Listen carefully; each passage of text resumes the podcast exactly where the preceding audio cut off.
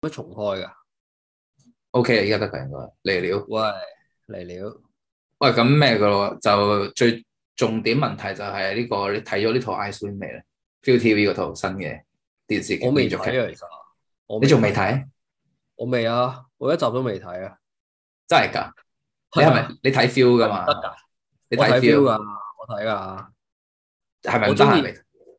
唔係唔係咯，我中意我睇劇，其實我中意完晒先一次過追嘅咯。尤其哦是呢啲唔係好長咧，嗯，唔係好長，我中意一次過先追嘅。即係如果長嗰啲，可能就就都會 keep 住追嘅咁樣。哦，O K，但係你咁你但係如果中間你唔追嘅話咧，你 miss 咗好多討論咯，中間嗰啲。我唔 care 咯，老實講，你問我嘅話 O K，但係你同時間同但係埋你同同埋嗱，唔係老實講，你唔睇呢套劇，你都討論到咯。其實係咪啊？喂，咁試下啊我哋今晚啊講 Jeffrey 好靚仔，乜乜乜嘢，咁你咪哇係啊，好靚仔啊！啊，咁同埋我覺得佢個花點點點啊，咁樣嗰啲，你唔喂咁使買多 information，你都吹到咯。唔係㗎，如果你想，如果你想討論魏俊生好靚仔嘅話，你真係要睇，因為佢有佢有除褲嘅喎。咁呢啲呢啲喺 social media 都街知巷聞啊。你有冇睇即係呢到個先？佢嗰張甩褲相，我有啦，我我兩日前出咗篇文，我咪用咗張相咯。我都係上網揾嘅啫嘛，其實我都喂唔係喎係喎，唔係但係你係見啊唔到佢佢條褲鬆咗嚟嗰張打格相，你睇到未先？我揾到啊，即係我 Google 嗰陣我都揾到啊，係咪啊張相？係因為咪佢喺啊？水底，跟住除咗條褲咁樣噶嘛。唔係我都我都要承認咧，我都我其實以前咧都唔會咁準時嚟咁樣睇嘅。啊哈，呢套係真係第一套嘅，點解我都係真係因為想睇啲仔，同埋因為佢係游水主題咯。哦，OK，係啊，因為我都係叫做係一個運動健將，誒、一個游泳健將啦，或者咁講。定係你已經變咗一個，即係你已經係一個羊群心態，我覺得。我唔係咯，我係因為佢咁啱個主題 hit 到怕我讀就係書嘅心態。唔係啊，係真係因為游水主題咯，同埋有仔咯，我想睇魏俊生做戲咯。咁你係中意睇游水嘅劇嘅唔係游水主題嘅劇我都會想睇嘅， ？OK，係啊，慢因為因為我都真係一個游泳健將嚟嘅， OK，係啊咁我就想我就想即係有興趣咯，因為游開水嘅，即係其實就 OK，所以就想睇下。有睇開咩游水嘅劇啊？係咪 又其實唔多咯，所以就一定要，所所以點都要睇下咯， ？OK，係啊， OK，就係對同埋你嗰個游水嘅有冇啲咩誒啟發啊？或者嗱我想幫助我想講，我暫時睇咗應該兩三集到啦。係咁作為一個游泳健將咧，我覺得咧喺即係唔好先唔好講劇情或者角色嗰啲先嘅，我覺得就係純粹講佢哋呈現嘅游水技術上面咧，我覺得可以再做得好啲嘅。 佢哋可以你嗰個做係你嗰個專精係咩色先？首先，我游得自蝶由自由式咯，自由式，係啊咁。佢哋都係啊游自由式多嘅。佢哋有游自由式嘅 moment 嘅，但係蛙式同蝶式我都有睇少少噶嘛。唔係因為佢哋佢哋游嗰個問題係咧，因為其實我都知道佢哋唔係專業嘅泳手咁樣。我甚至聽過個 Edan 係以前係唔識游水嘅，係但係就所以所以佢哋呈現出嚟嗰啲游水姿勢就唔係話好標準咯，即係起碼唔係啲比賽嘅人定係咩咯。不過呢個係太過雞蛋裏挑骨頭，我真係覺得，即係唔需要咁考唔係我覺究，得唔係啊，我覺得係需要認真啲喎。其實我覺得係咪啊？係啊，即係你就係呢啲細微位係要認真嘅喎。不過我哋即係俾機，即係都要慢慢嘅。我覺得就個製作上啊，或者呢啲呢啲 detail 位，你要但你要我覺得執你咁樣到執得咧，其實係非常好喎。老實係咪啊？係咪啊？講？係啊，有要求係咪啊？係啊，你可但以係講多少咯，個姿勢啊，或者咩有咩有咩問題咁樣。都得嘅，唔係我覺得純粹係佢哋，我覺得佢哋嗰個唔係我想我先至聲明先啦，我覺得係佢哋當然可以拍得好啲啦，但不過我覺得最主要個位係我覺得咧係，如果要等咧，都真係要等一兩年咯，先至會睇到話好標準嘅姿勢咯。係咩？係即係要啊，time consuming 㗎，你睇呢套劇其實根本佢個 budget 唔高啊，應該我覺得。其實要睇唔使啊，要㗎，因為佢哋游佢哋有好多人游水嗰陣時，即係佢哋嗰個個身下半身係沉沉地嘅咯，其實已經直情係。咁呢個唔需要游得好勁都知道唔沉得㗎嘛，其實誒、呃可以咁講嘅，係啊，即係你起碼你起碼要個個 pat pat 都要挨近個水面或者係水面上咁樣咯。如果咪好明顯咯就，你會見到個人係斜咗落嚟，耷咗落嚟咁樣咯，有啲有啲鏡頭啦嚇。誒、誒呃可可以咁講嘅，即係你你你平啲咁咪線水啲咯。係啦，唔係，但係都要都要講開呢個就係、如果你講游水劇，我都有醒起嘅，因為因為 TVB 其實好多年前都係另外一套嘅，就戀愛自由式係嘛？係啦，就係、戀愛自由式咁啦啊，方程式自由式。戀愛戀愛自由式。嗯啊咁我覺得佢同樣都有呢個問題，就係、因為嗰班，因為佢都係青春喜劇啦，跟住嗰班演員都係，我我記得係冇方力申嘅，有冇記錯嘅話，我唔記得啦。我唔，我其實我我細個冇睇過，佢啲游泳姿勢晒仲交嘅喎。係啦，我覺得呢個就係重點，就係、TVB 咧，佢同樣面對住咧呢、個啲演員其實唔係話游得好勁嘅呢個問題，但係我覺得佢有補救嘅方式就係咧，佢將啲游水招式交化佢咧，將個注意力拉開咗 咯，呢個其實係 LEGO 嘅 LEGO 嘅哲學嚟㗎，係咪啊即係？總之將所有嘢不專業化咗，咁就會點講啊？會會好睇啦，或者你就會唔會係翻咯，係啦。就就係 entertainment 咯，你就冇將嗰個，你就將冇將個注意力放喺個技術本身咯。係啦，因為如果就你拍得唔會個擺一個製作細節啊嗰係啲啦咁樣係啦 c，r 係 啦，因為因為但係其實戀愛自由式最出點交化法咧，即係 for in case for 嗰啲中學至至啱啱入 U 嘅嗰啲人或者大學生未睇過嘅話，就係、佢最出名嘅就係有破冰轉身同埋片石轉身啊嘛。啊，我有我聽知啊，呢、個應該我冇都睇過都聽過啦，係咯，呢啲係冇睇過都會聽過噶嘛，破冰轉身呢啲係冇睇過都識出添啊！呢招你明唔明 啊？係咯，即係你同 friend 去得泳池多，你就識出㗎啦呢招。電池跟住轉身係咪啊？ 最緊就嗌啫嘛，破冰轉身啫。唔係噶，唔嗌噶，佢佢係佢破面轉身嗰陣時，個池水會瞬間變成冰噶嘛，係啊，同埋係咁樣轉㗎嘛，我記得。係啊，即係跟佢住再用一個獨龍轉嘅方式旋轉係啊住啦過水噶嘛，呢個係直直身轉體㗎嘛。係我記啊得，水中獨龍轉咁樣轉入去噶嘛，所以真係未睇過，其實都識出嘅呢招真係。真係唔係？但係係多，其實但街係之學我就係覺得呢個就係 TVB 成功解決到呢個問題嘅方法，就係、將個注意力移開咗佢啦。我唔知佢哋係咪特登咁做啦，但係我覺得個效果係有，我的確係冇好睇，好理到佢哋平時有成點咁樣嘅，嗯哼，係啊，我否認呢個係聰明嘅方法咯。我覺得呢個係聰但係明嘅方法，個點講咧？即係係你如果精益求精或者認真嘅角度，呢個未必係一個最好嘅方法咯，係咪？啊，to be fair 都要講就係，其實呢套劇嗰個，我諗應該其實係 for 青春喜劇咯，同埋係 J 仔咯。我覺得即係泳術都真係其次嘅，如果真係要認真講你講邊套啊？即係 I ，I swim 唔係無論 I swim 同戀愛戀愛自由式一樣都係嘅，即係佢個重點就係青春校園同埋誒感情線咁樣樣，或者即係青春感情線咁樣咯。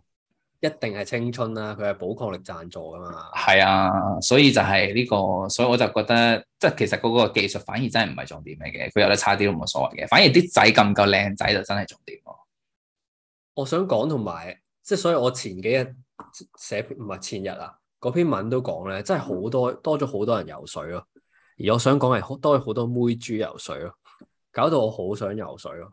妹豬都係好事嚟嘅，我我想講我屋企附近嘅個泳池，我見係多咗一啲成熟嘅女士咯，就可能係 OK，係啊，都 OK 都都嘅都係幾何級數增長嘅，都係係嘛？係啊，即個個係都池有池邊就密密麻麻咁捆咗一圈咁樣，女士喺度咁樣咯，其實如果咁樣鼓勵到啲人做運動咧，其實都不失為一個好好嘅點講啊善舉啊。都係嘅。但係我作為一個游泳健將咧，咁我成日都落去游嘅時候，我覺得俾人咁樣圍觀就覺得有啲唔舒服咯，就令到好明白魏俊生喺劇裏面嘅困擾嘅都。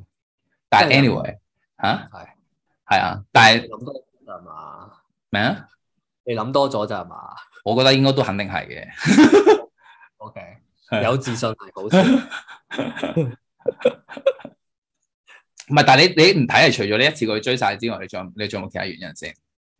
冇誒、呃我覺得一次過追晒係其實冇啊，就係、我中意一次過追晒咯。即係遲啲就會一嘢煲晒嘅。係啊，因為一嚟你唔使等啦，二嚟你趁住個記憶仲 fresh 嗰陣咧，其實你 會睇到多啲細節位咯。我成日覺得係咪啊？係啊，但係我覺得煲呢啲咧，唔使點用腦嘅呢啲青春愛情劇咧，佢個重點咧係反，我覺得反而唔係嗰個劇連貫性，我反覺得反而係每集之後延伸討論咯，幾趣咯，真係。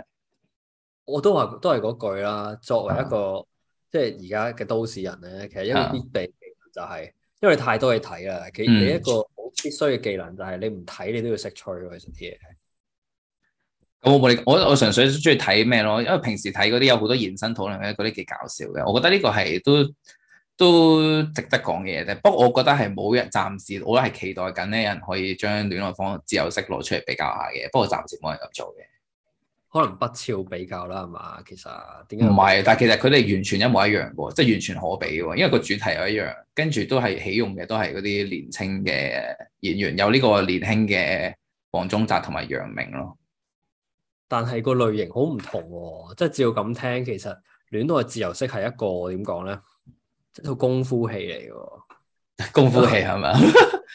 佢係有功夫元素嘅青春喜劇咯，係咯，有招式嘅喎。啊係啊。唔係咁，但係我我始終覺得個重點真係咧，你睇 I Swim 你冇得唔睇仔咯，真係我我都想講仔啊，我我講一陣先，其實係真心，可以咪講咯我。想講魏俊生咯，我覺得我覺得呢套劇擺到明係專做佢出嚟嘅咯，佢係男主角嚟㗎嘛，係嘛個？男主角佢同 Eden 都係男主角嚟嘅，咁擺明係俾佢㗎啦。我覺得係啊，因為根本哦 Eden 已經助攻王嚟嘅咯，依家係咪啊？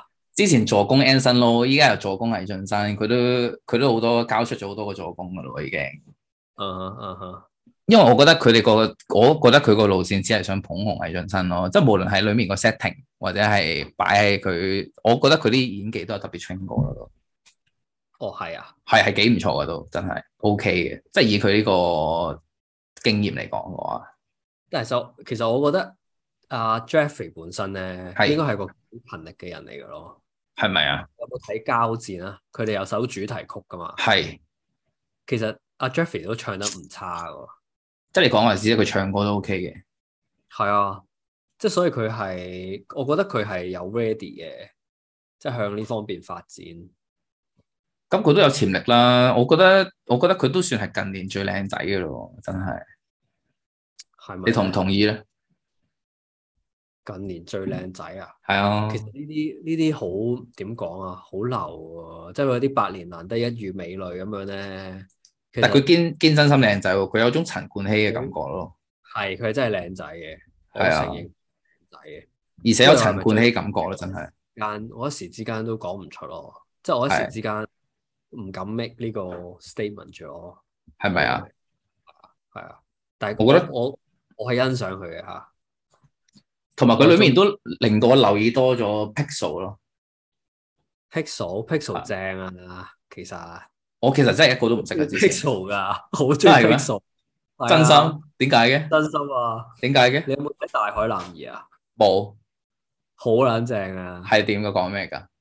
佢哋三個嗰陣未未做 Pixel 嘅，嗯跟住佢哋未去誒同咪度拍㗎， ，OK，跟住跟住咪周圍去誒、呃即係總之係關於啲海上活動咁樣咯。跟住同埋係周圍去睇香港沿岸嗰啲嗰啲海啊、嗰啲石啊。咁樣 OK OK，咁佢哋三個係係好笑嘅，我覺得真係有效果嘅。係啊。跟住同埋咧，佢哋而家嗰啲嘢咧，我成日追佢哋啲訪問睇嘅，其實即係佢哋咩話？訪問啊，訪問？係啊，我 講真，幾好笑㗎。屌真你心 fans 嚟嘅喎，我 fans 嚟㗎，我你中意俾人 Pixel 真係㗎？啊，我中意 Pixel 多過 Mirror 添啊。嗱，唔知咁樣講會唔啊會咧？屌真 係咩？有有啲爆喎，我覺得。我中意 Pixel 多過 Mirror，好啊真係正㗎。你睇下啊，你係覺得佢個 five 正定係佢哋唱歌嗰啲正先？佢哋係唱佢哋歌個㗎嘛？ vibe 正，同埋你睇到佢哋三個係真係熟噶，同埋係有默契，同埋佢哋係有少少走嗰種咧，靚仔得嚟有啲諧星嘅感覺，哦，咁呢啲都，我覺得呢啲正喎，正啊真係好正啊！你你睇嗰啲訪問啊，係成日自嘲啊，好好笑啊，係嘅咩？係啊，幾好笑，唔係好好笑，幾好笑咯，好下睇咯。下元中嘅下元咁樣啊係嘛？誒又冇又冇咁誇嘅， 但係好好睇咯。係咪啊？係啊，啊誠意推薦，我真係估唔到喎，會係 Pixel 喎，我真係，我係我係呢套嘢我先知有呢堆人咯。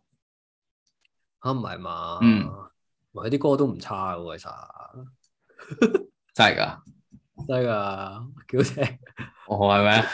係啊，係啊。哦，我咪平時冇啊，平時聽 Mirror 嗰啲我已經目不暇給，我唔得閒聽吉他噶啦。哦，真係嘅。啊，係啊，係啊。 例如咧，啊，例如係咯，最近新嗰首幾好啊，啊係嘛？係啊，咁佢第一首都唔錯嘅，咩同埋啊出前排嗰啲咯，係咯，哦，OK，OK，嗰啲嗰啲歌嗰啲快歌都幾好啊，都嗰啲都 係啊，間中有啲慢歌都唔錯咯，啊幾幾抒情啊都， 嗬。係啊。唔係真係啊！你你睇翻《大海南兒》啊 OK 出晒啊十集一次過追，個主題我覺得趣嘅，我都中意，我中意呢啲主題嘅，同埋我覺得呢啲即係出外景咯，叫做我覺得我啲外景節目幾多嘢搞啊，多嘢睇啲咯，會同埋如果你講到你係一個游泳健將咧，係我覺得你你就應該要即係睇呢個節目咯，認識下香港嘅水域啊嗰啲嘢咯。 OK 啊，我都係我都係一個大海男兒嚟噶，我中意我中意喺海度浮下浮下嘅都。係嘛？係啊， 我之前諗住報維港泳噶，維港泳係啊，我之前操而家有，而家唔暫停咗噶嘛，係嘛？但係，我記得好似上年都仲有嘅哦係啊，喎，係啊，上年復辦咯，好似今係，年嚟㗎啦，去玩咯。唔係，但係因為佢要打針噶嘛，哦，上年嗰屆就係我本來已經磨拳擦掌，準備一準備省靚我呢個油麻地菲比斯嘅招牌噶咯咁我哋嗱唔係咁樣，咁我哋唔好去參加，但係我哋揾日去沙灘練翻轉咯。喎，我覺得依家沙灘應該人滿為患咯，我對自己個速度都幾有自信咯，係咪啊？練翻轉喎，係咪要？練翻轉咯。係咯，好。好。